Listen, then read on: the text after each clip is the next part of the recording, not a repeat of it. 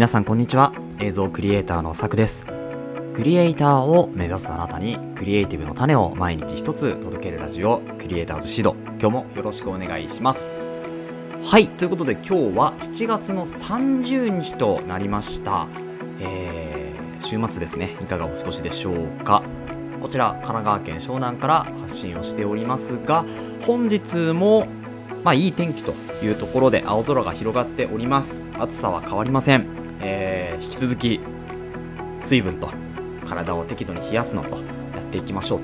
というところでですね今日もやっていくんですけれどもえーもう7月もね30日ということで本当にあと1日で7月が終わると。で7月が終わるとやっぱこうなんでしょうねもう秋口というか、まあ、後半に向けていろいろねやっていくこともありますでしょうし、まあ、8月はですね私も本当になんか忙しくなりそうな、え1ヶ月だなというふうに今からですね結構いろいろ準備してるんですけど、えーまあ、ちょっと早めにねテーマいきましょうか。今日のテーマですねキャンバというツールのお話になります。えー、と今日は映像クリエイター向けもしくはデザイン向けにお話をしようというところで、まあ、コンテですよね。えコンテとか V コンとかって言ったりしますけどそのコンテを、まあ、キャンバーを使ってねサクッと作りましょうというようなお話なので、まあ、ちょっと休日も兼ねてですから、えーゆるっと聞いていただければというふうに思います。それでは本編の方行ってみましょう。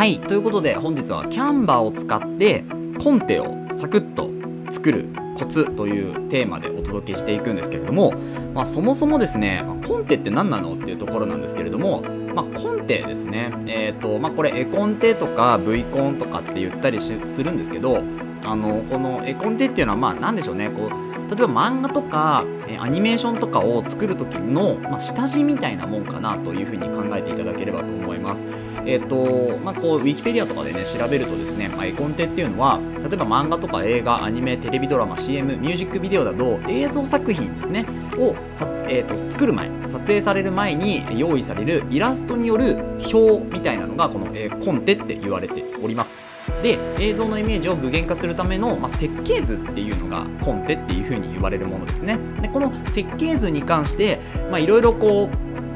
あの何ですかこうテンプレートみたいなのもあったりとかですね確かにするんですけど、まあ、これをですね一から作ろうとすると大変というかまあ大変でもないんですけどただやっぱりこうテンプレートを用意するってなると結構大変かなと思って。でそれをですねあのーキャンバでサクッと作れれば、まあ、問題ないんじゃないかというところで、まあ、ワードとか使ってもいいんですけどキャンバとかだと、まあ、動画も貼れたりとか、えっとあと絵写真とかですよね、えーフリーのテンプレートいっぱいありますからそういうのを使ったりとかですね。あとはえっと写真を貼るなんて言うんでしょうね。こうグラフっ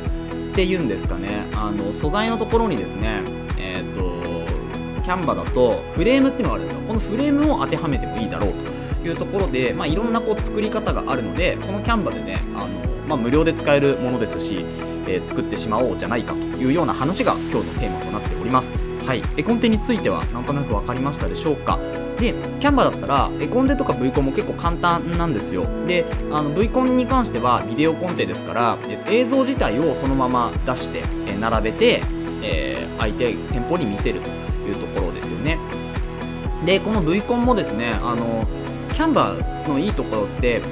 作った作品をリンクにして URL にしてそのページだけ、えー見せるっていうことが可能なんですよね。なので共有するのにもすごく楽だし例えば共有するにしても相手にリンクだけ教えてそのリンク内のデータに関しては編集できないよっていうこともですねすることもできるんですよ。で逆に編集する。例えばメモ書きをさすあのしてもらうとかそういうこともこう臨機応変に対応ができるのでこのキャンバーを使った絵コンテとか V コンとかっていうのはすごくいいんじゃないかなと思います。はい。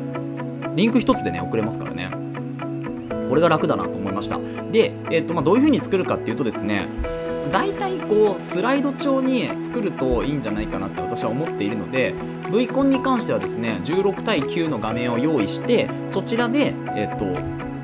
まあ、こうビデオビデオとか映像を貼っていくような形をとっています。でえっと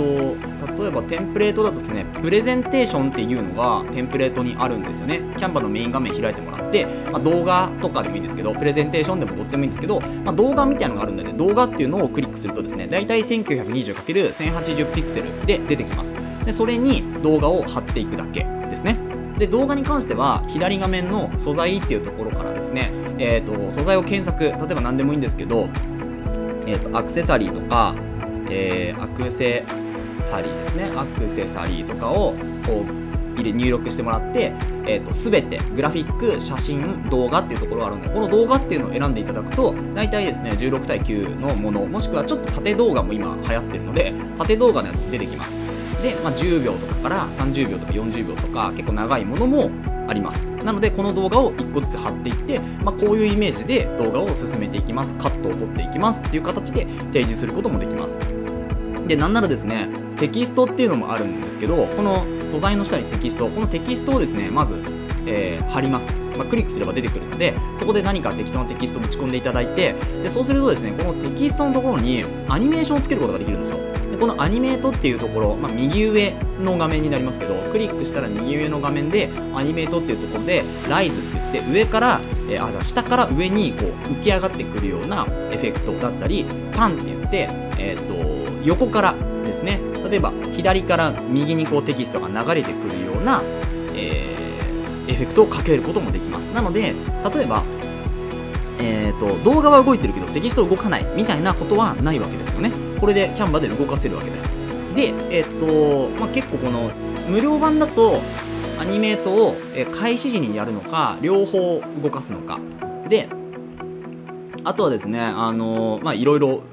ワイプとかあのタイポグラフィーな、なんていうんですかね。ワイプって言ってこう、カタカタテキストを打ったような形で出すこともできるし、まあいろんな本当アニメーションがあるんですけど、その細かいね、えー、このタイミングで出てきてほしいとか、ここまで伸ばしてほしいとか、あとは単語ごとに、えっ、ー、と、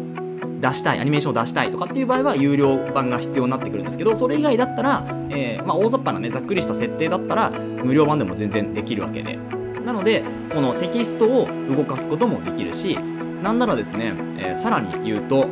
このグラフィック素材っていうのもアニメーションがかけることができてグラフィック素材もですね今すごキャンバの本当に機能がすごくなっていてこのアニメートでですねえっ、ー、とこれはあれかな有料版じゃないとできないのかなあのアニメーションをこう何て言うんですかえーと、どの方向に動かすみたいな順序アニメーションのルートみたいなのを作ることできるんですよね。これが本当にすごい。なので、えーと、例えば生き物とかをこうなんでしょう。本当にアニメっぽくアニメーションっぽく出したい場合はその生き物をこう動きとかをですねあのマウスでこうクリックしてたどっていけばそういう風にこう生き物が動くみたいなこうアニメーションが作ることができるんですよね。こういうのもキャンバでできます。なので本当にいろんな使い方ができるんですけど、まあ、絵コンテとか V コンをもしこうあの実際に映像制作する方とか、えー、デザインを作る方とかアニメーション作る方とかで、まあ、ちょっとこう大変なんだよねって、うん。まあ、実際にその形にするまで自分が制作を始めようっていう前にじゃあなんかちょっとこうどういう風なイメージ図みたいなの見せてくださいって言われた時にあこういう感じのイメージですっていうのでポンと出すにはすごくおすすめなツールかなという風に思います。自分もですね最初これ先方に見せるよりはなんかイメージが湧かなかったのでそのイメージ作りのために V コンを自分で作ってこういう風なカットで撮っていこう。こういう風な秒数で撮っていこう。みたいのを最初のイメージっていうのをキャンバで作って。でその後にそのカットを実際に、えー、撮って。それを先方に送るっていう形。なのでこの V コン時代送るっていうよりはえー、でしょう。イメージの共有の前の動画っていうのを一回キャンバで軽く作ってみてこういうカットで撮っていこうというふうに、まあ、本当に設計図ですよね。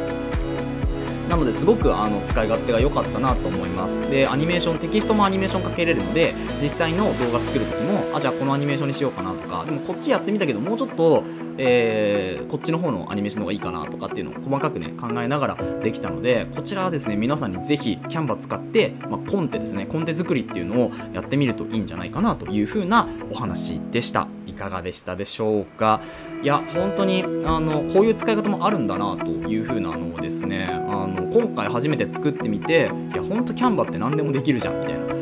かゆいところにやっぱ手が届くっていうツールなんだなというのが一つとただこれを実際にうーんクオリティを追求するっていうツールではないというのがなんか私の中の感想なんですよね。例えばキャンバであらかた下地を作ったものをアフィニティとかそれこそイラストレーターフォトショップに持っていってそこで完成させるクオリティを上げる完成度を上げるっていうような使い方がいいんじゃないかなと思います。たださっさっさっと作る分にはですね本当に、まあ、素材から何から何まで全てキャンバで完結するのでこれほど便利なツールはないんじゃないかなというふうに思いましたなので、ぜひですね、皆さんもキャンバを使って、まあ、いろんなことをね、やってみるといいんじゃないかなというふうに思ったのが今日でした。えー、なんか終わりがないので、この辺で終わりにしようかと思います。はい。ということで、本日はキャンバを使ったコンテをサクッと作るコツというのをお話ししました、えー、この放送ではクリエイターとしての考え方やテクノロジーの情報やガジェットの情報作業効率を上げるコツサイトツールなんかを中心に紹介をしております。リスナーさんと一緒に一流クリエイターを目指すラジオを作っていますので応援いただける方はぜひフォローの方お願いします。またラジオの感想や質問は Google フォームもしくは Spotify でお聞きの方はコメントなどをいただけると嬉しいです。Twitter や Instagram もやっていますのでぜひ遊びに来てください。それではまた明日お会いしましょう。ご清聴ありがとうございました。